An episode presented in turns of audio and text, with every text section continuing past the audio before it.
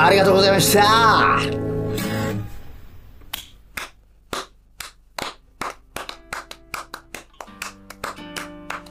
立ち止まってくれたのは二組のカップルと缶ビールを手にした酔っ払いのサラリーマン。少し離れた場所から女性二人組のデュオに向けられた歓声と大きな拍手が聞こえる。ミュージシャンを目指して3年。ほとんど毎日路上で立って歌ってるが泣かず飛ばずの状況は未だ変わらない。人混みの多い場所を転々としてこの駅前に立つようになって約1ヶ月。隣同士の適度な感覚が自然と保たれているこの場所が好きだ。デビューを夢見て田舎から出てきてとりあえず就職した職場も3日で辞めてしまった。今のバイト先の店長もろくに働かない先輩も上の言いなりになって動く奴は大嫌いだ。俺は俺の気持ちに従って今の俺の人生を生きる。他人にコントロールされる人生なんて生きている意味がない。そしてこの場所で歌い始めた次の週に隣に変わった占い師が陣取るようになった。占い師？ぽくないな。なんか緊張してるしテーブルの下で両手重ねて祈ってる？お祈り系の占い師？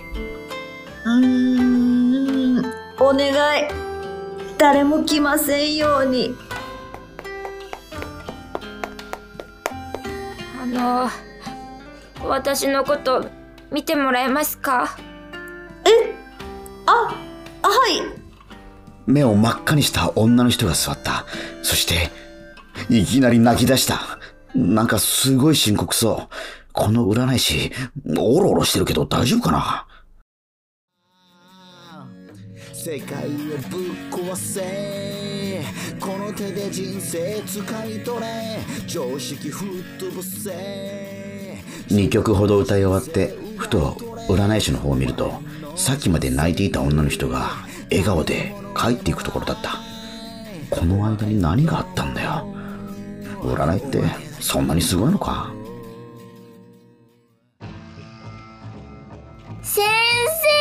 この1週間もずっと先生に会いたかったんです報告したいことがたくさんあってうわ、全身赤い女。テンション高ー。っていうか、先週のあの女の人？キャラ変しすぎじゃん。先週ここで先生に会ってから本当にいいことばっかり起こるんですすごく生き生きしている女の人とは正反対に、占い師の方はずっと顔色が悪そうだ。そして女の人が去っていくと決まってぐったりしている。周りに左右されうるなんて。占いで人生を決めるやつも人の人生を占うやつも俺には無関係の人種だ。俺は俺の手で自分の人生を切り開くんだ2022年が始まって2回目の水曜日もう12日か水曜日の駅前の夕方は1週間の真ん中で疲れ切ったサラリーマンと部活帰りの学生たち、客を呼び込むためにチラシを配る居酒屋の店員たちでごった返している。こんなにたくさん人がいるのに、俺の歌に立ち止まる奴はいない。世の中どうなってんだよ。自分の声を聞けあ、また来た。水曜日の人混みをかき分けて、あの赤い女がやってきた。まっすぐ俺の隣の占い師をめがけて歩いてくる。赤い女、毎週来るたびに元気になってんな。その反面、占い師はちょっと押され気味。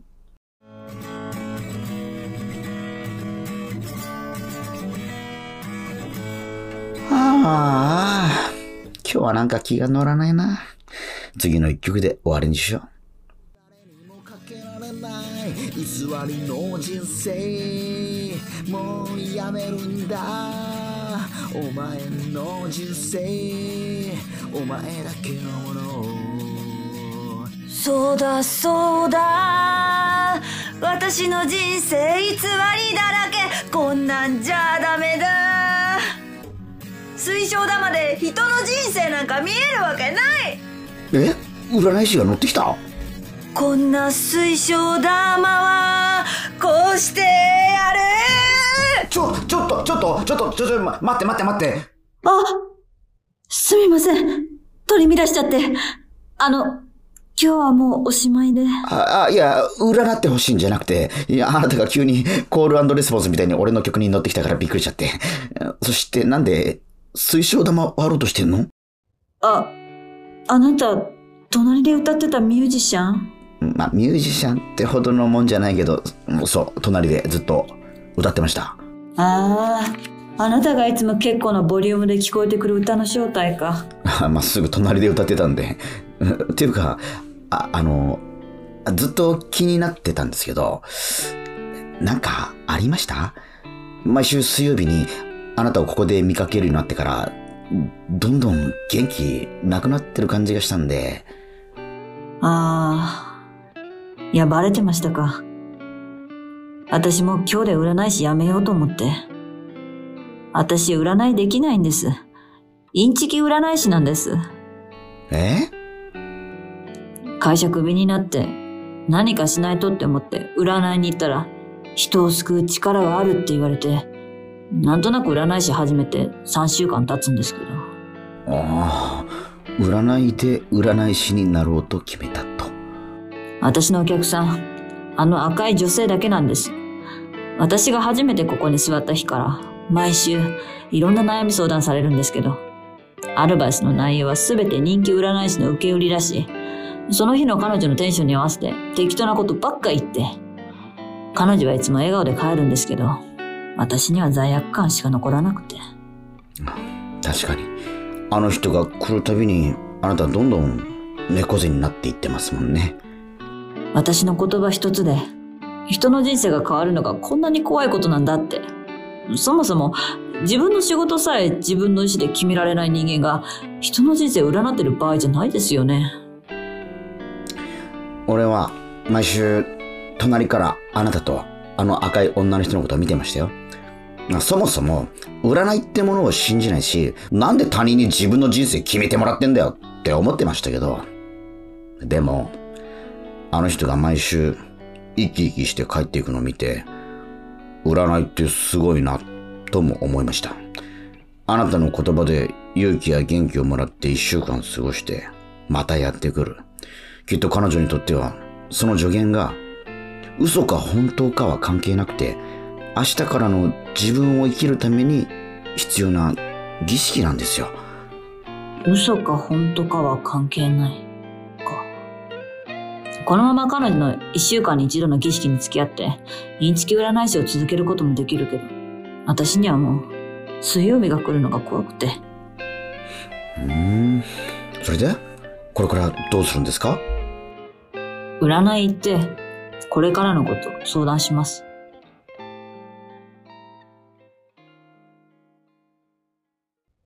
1月19日、俺の隣にいたあの占い師はもういない。迷いがあるのは生きてる証拠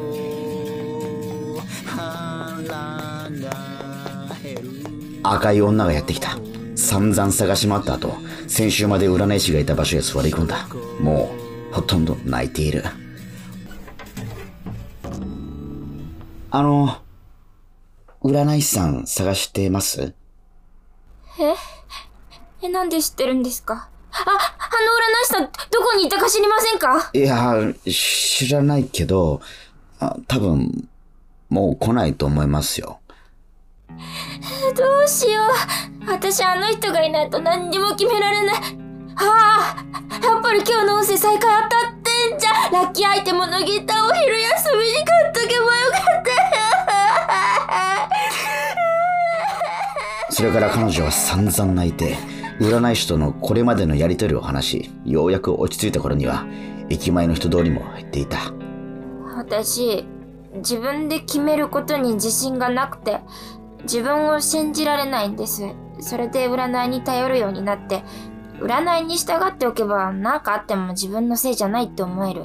占いは私にとって自分を守るために必要な武器なんです。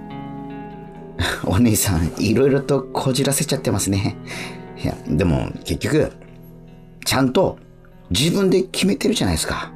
占いに通うのも、その占い師の言葉を信じるのも、それを実行するのも、全部自分の意思で決めてるじゃないですか。みんな自分の決断が正しいかなんてわからないまま生きてるんです。その決断が正しかったかどうかは、自分で決めるんです。正解なんてどこにもないし、自分で納得するしかない。生きるのって難しいから。そうかな俺だって、毎週この世に対する不満を嘆いて、思いっきり歌って叫んで、また明日から嫌なバイトに行く。いつかデビューしたいって思いはあるけど、誰かの心にこの歌が届くまで、届かなくても自分が納得するまで、俺はここで歌い続けるって決めたんです。で、今日はあの占い師さんに何を相談しに来たんですか？今日で3週間なんです。占い師さんに言われた3週間で運命の人に会えるって。その人はすぐそばにいて、まだ気づいてないだけだって。その運命の人にまだ気づけてなくて。ふーん、運命の人ね。あもしかしてえ？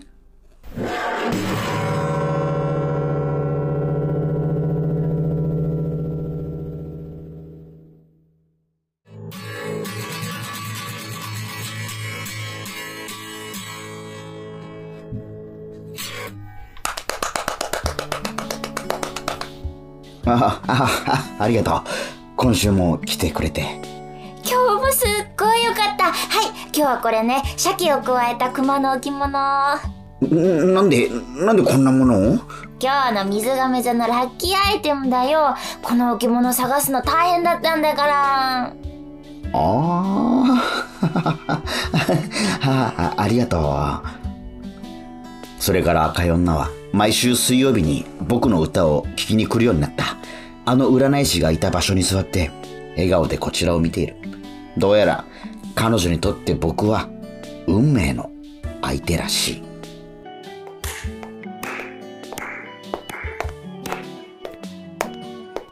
いい歌ですね。あの、私、フューチャーミュージックの高山と申します。あなたの歌には人を救う力があります。私と一緒にメジャーデビュー目指してみませんか？あれ？この声、どこかで聞いたことがあるような。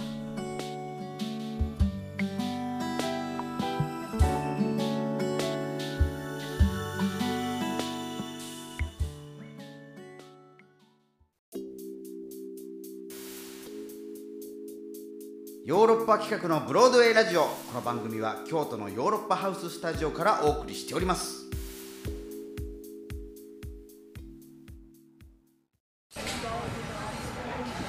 どうだ？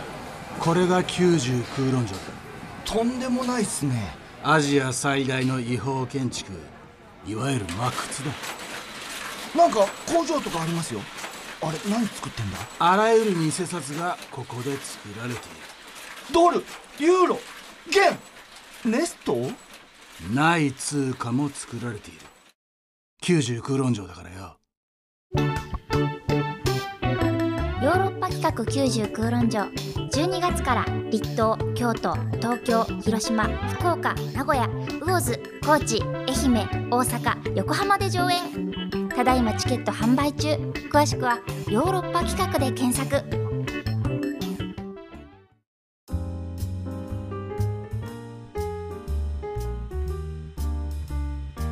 はい、聞いていただきました。占いで人生を決める女、あ最終話でございました。えー脚本は今村夏樹さんというね、えドラマのプロデューサーでございますね。えーで、キャストの紹介します。今後の第3話、最終話では、あの男、ね、ミュージシャンの男、ようやく出てきましたけども、は私、長野宗則が演じさせてもらいまして、そして、えー占いで、占いで人生を決める女、えー二人ね、出てきましたけど、えーまず、私、一番目に出てきた、えー彼女がまた出てくれました。それは藤谷莉子。そして、占い師は、えー、沙織さんが演じてくださいまして、えー引き続き、えー来てもらってます。どうもありがとうございました。ありがとうございました。た。はーい。本当にもう、沙織さんの引き出しがね、びっくりしました。はい。え、はい本当ですかはい。最後もね、プロデューサーみたいな役で出てきて、あの人、あの人ね、プロデューサーになっちゃったんですね。なっちゃったんですよ。なっちゃったんですね。うん。いいドラマ。今村さんの脚本面白いですね。そうなんです。占いで人生を決める女はこれで完結なんですけど、また来週からは違うお話が前編後編と続くものがあります。はい。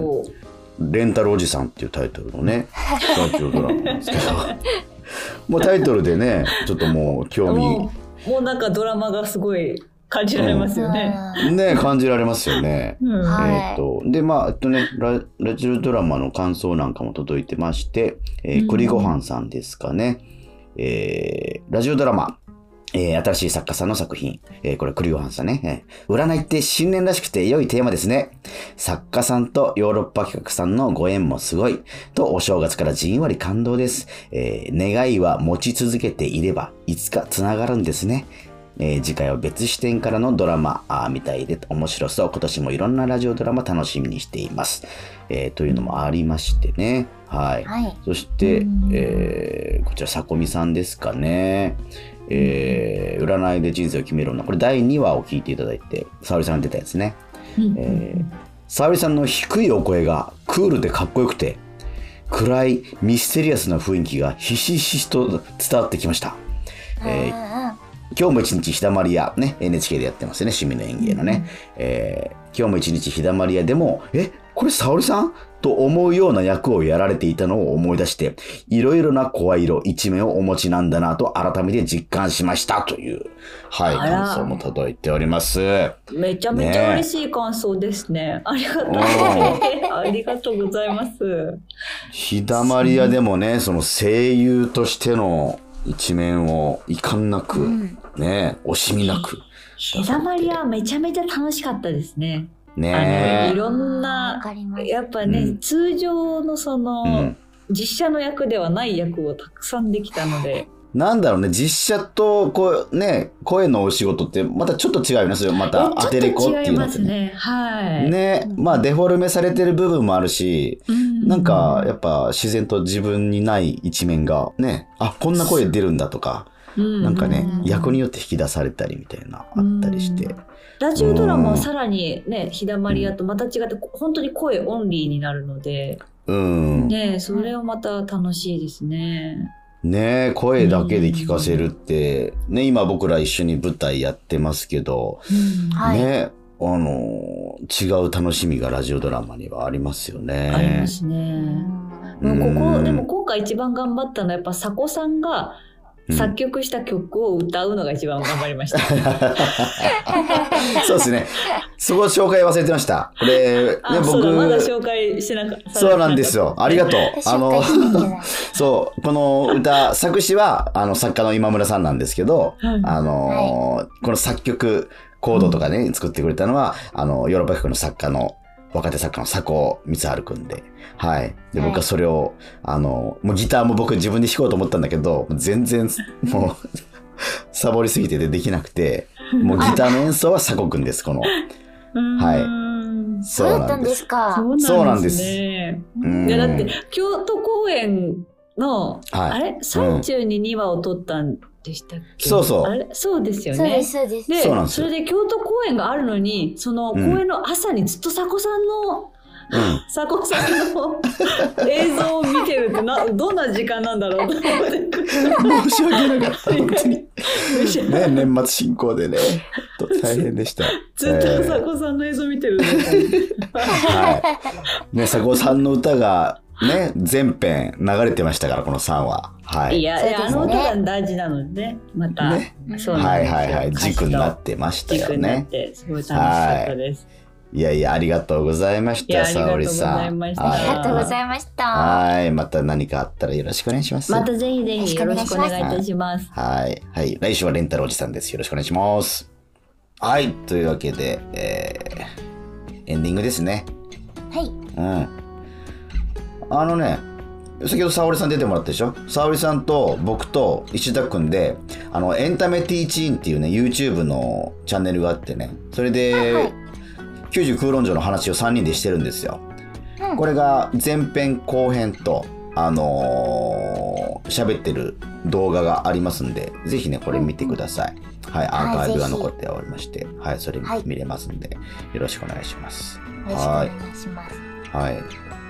ね、そして90空論城ですね。第4、ヨーロッパ100第40回公演。えー、東京公演が終わりましたらね、えー、広島、福岡と参りますのでね、どうぞよろしくお願いします。福岡の後、2月3日は名古屋でございます。どうぞよろしくお願いします。